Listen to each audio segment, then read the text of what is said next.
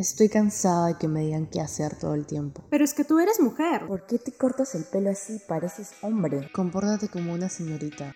Esa carrera no va para ti. ¿Cómo vas a salir vestido así? Para ti que estás en la constante búsqueda de ser mejor cada día, llega No me cortes las alas, donde la mejor versión de ti misma es quien eres. Un podcast hecho por Sison.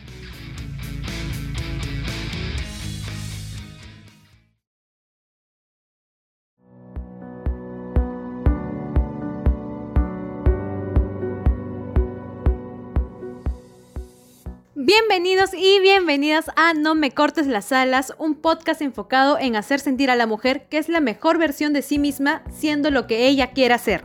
Soy Vania Prada y nos estarán acompañando Sofía Salvatierra y Marcela Santillán. Hola chicas, bienvenidas todas. No saben lo emocionadas que estamos realmente de iniciar este podcast y poder hablar con ustedes sobre diferentes temas que nos tocan vivir cada día. Hola chicas, yo también estoy muy emocionada por este nuevo proyecto en el cual contaremos con grandes invitadas que las van a sorprender. Hoy día vamos a hablar un poco de la toxicidad. Marcela, cuéntanos un poquito cómo ha sido tu experiencia tal vez con este tema, con este término. Bueno, todos hemos estado rodeados en algún momento de nuestra vida o hemos sido tóxicos. Siempre escuchamos esta palabra de, ay, qué tóxico eres, qué tóxica eres, pero normalmente se vuelve común en parejas. Sin embargo, no nos damos cuenta de que pueden haber más relaciones tóxicas en nuestra vida. Sofía, ¿cómo cuáles? Nosotros queremos llegar bueno, a, entender que se establecen lazos como tóxicos, incluso en las amistades. Pero es importante también analizar desde dónde parten este tipo de lazos. Y a veces recordar que en nuestra vida han habido situaciones en las que incluso nuestra familia nos ha puesto en, en ese tipo de situaciones tóxicas. Por eso tenemos una súper invitada que nos va a informar mucho más al respecto. Y eh, bueno, le doy pase a Vania para que pueda hacer la súper presentación. Está bien, muchísimas gracias, Sofi. Sí, hoy día vamos a tener a una especialista, a una gran mujer, una gran mamá, especial también una gran profesional, a nuestra amiga y psicóloga Flor Alegría. Así que bienvenida, Flor. Muchas gracias por estar con nosotras. Buenas noches, yo encantada de poder participar en esta conversación acerca de un tema súper eh, trabajado y preocupante en la, en la, la actualidad, ¿no? Sí, es verdad. Eh, todos hemos vivido en una etapa de toxicidad, una etapa por decir, donde hemos sido tóxicos o hemos tenido tal vez una pareja tóxica, pero coméntanos un poquito cómo es, cómo nace esto de la toxicidad, cómo ha nacido tal vez el término, si es el término correcto o no, tú al Eh, respecto. considero que sí, es importante de pronto eh, empezar y, y iniciar toda esta conversación comentando que la palabra de por sí ya, tal cual como suena toxicidad, lleva un tema de envenenamiento, ¿no? De, de, de dar muerte a algo, ¿no? O a alguien. Entonces, de una manera u otra, tal cual como lo vamos a definir, que es literal, toxicidad, estoy envenenando algo, en este caso vamos a envenenar una relación vinculante, ¿no? Y en este caso lo, lo, lo más importante en, en, el vínculo es la familia. Incluso hay muchas personas que viven en familias tóxicas y terminan en suicidios, ¿no? Entonces, esta palabra, primero tengámoslo claro, que no podemos utilizarlo tan a la ligera porque hoy en día el, uso de las palabras tan ligeramente nos lleva incluso a tener una pseudo broma de las palabras, ¿no? Entonces ya no tomamos la seriedad necesaria para la situación y como que lo consideramos como que es ligero, como que no es un problema, como que es superficial y nos damos cuenta luego que no. Sí, es cierto. Muchos jóvenes bromean al respecto con comentarios como, ay, ahí viene el tóxico o está con su tóxica, minimizando realmente la gravedad del término. Flor, entonces, ¿qué podrían hacer las adolescentes para hablar al respecto si no tienen confianza con sus familias o son reprimidas constantemente, ya que se ven criadas diferente que los hombres? En ese caso, lo que siempre tomo un punto de partida, tanto para hombres como para mujeres, pero ahora que me comentas en el, tema de mujeres, si eso es cierto, eh, la opresión todavía continúa y el tema del machismo, no, del pseudomachismo en realidad, ¿no? Se genera, pero lamentablemente a veces somos las mamás las que generamos el machismo. Mira, aunque parezca paradójico lo que estoy diciendo y un poco descabellado, las mamás generamos esto, ¿no? Incluso de manera directa, incluso decimos, no, pero es que tu primo es varón, tú eres mujer, pero ¿qué tiene que ver eso, no?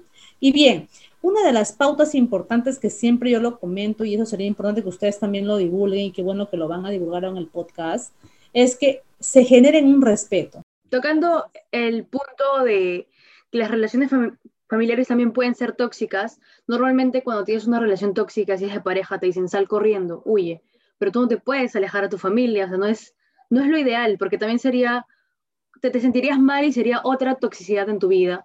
Entonces, ¿cómo podemos lidiar con toda esa presión familiar que puede venir de padres, de hermanos, de tíos, que te pueden limitar?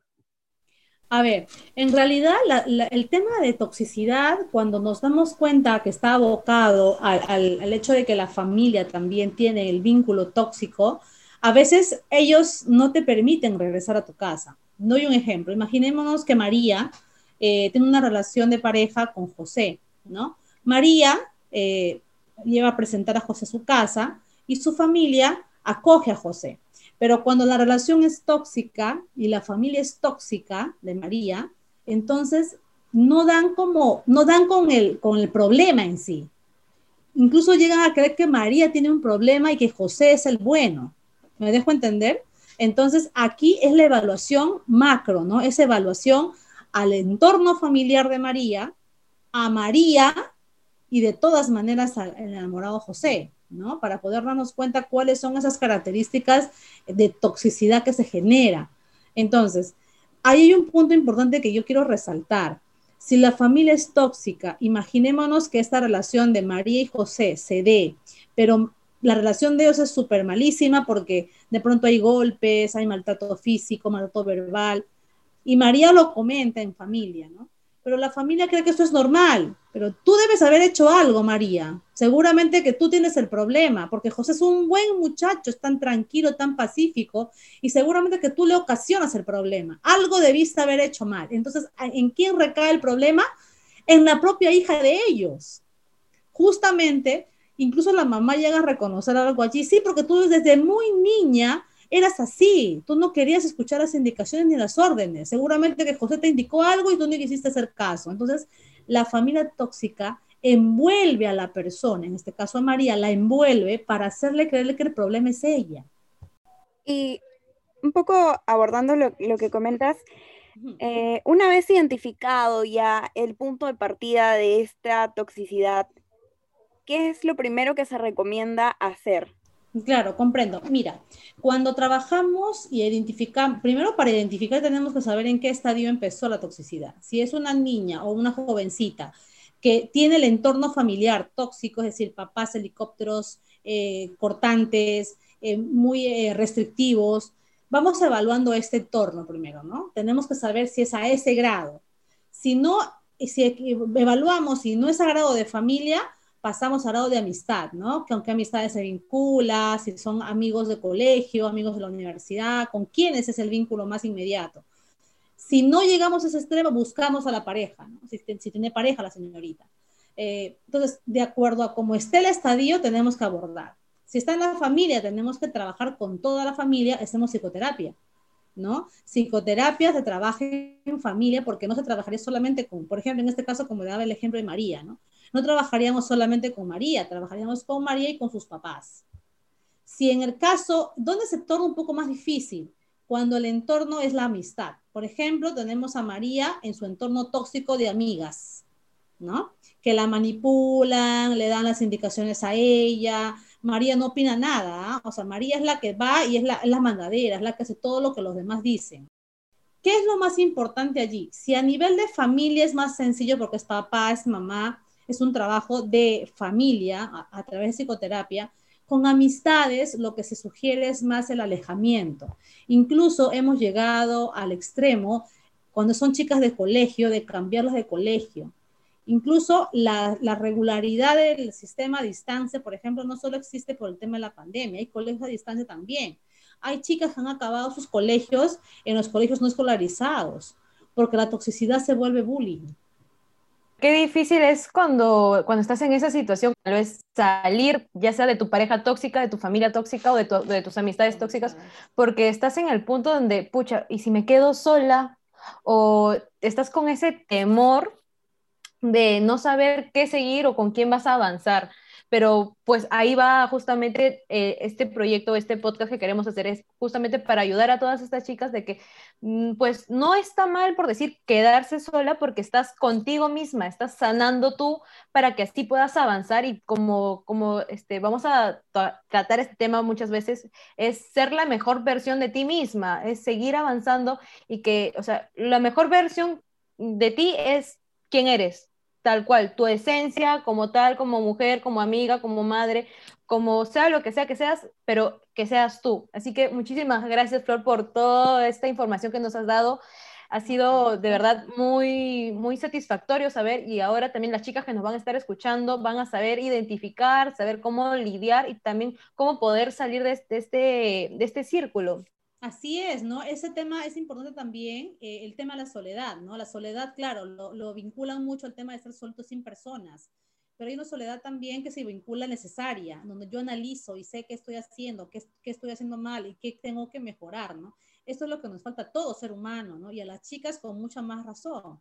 Y cuando tenemos un espacio donde nos damos cuenta que hay algo que falta, que no sé qué será, allí es lo que entra el profesional, ¿no? Para que te ayude a descubrir qué cosa es lo que está pendiente, ¿no? Y todos tenemos pendientes en realidad, ¿no? De que solucionar. Y mejor es hacerlo a tiempo. Flor, muchas gracias porque nos has ayudado a abrir los ojos, a repensar y analizar bien las relaciones que tenemos y dónde se originan. A veces creemos que son solamente las amistades, pero tal vez sí somos nosotros y sí son nuestros familiares. Entonces, creo que todos todos, a todas nosotras y todas las chicas que nos están escuchando, deberían pensar bien eso y saber que no está mal ir a un psicólogo, no estás loco, no es que tengas un problema fuerte, todo lo puedes solucionar de esa manera y es mejor estar en paz contigo mismo que con mil personas alrededor. Sí, Flor, tienes mucha razón. La verdad que muchísimas gracias por todos los consejos, en realidad por, por, toda la información que nos has brindado el día de hoy. Y con esto pues ya cerramos y nos despedimos.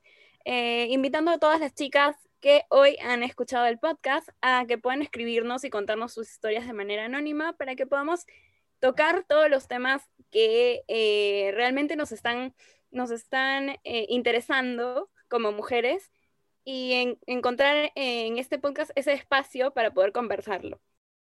Este ha sido el primer programa de No me cortes las alas y muchísimas gracias por escucharnos. No me cortes las alas, donde la mejor versión de ti misma es quien eres. Un podcast hecho por Saison. No te pierdas nuestro próximo episodio.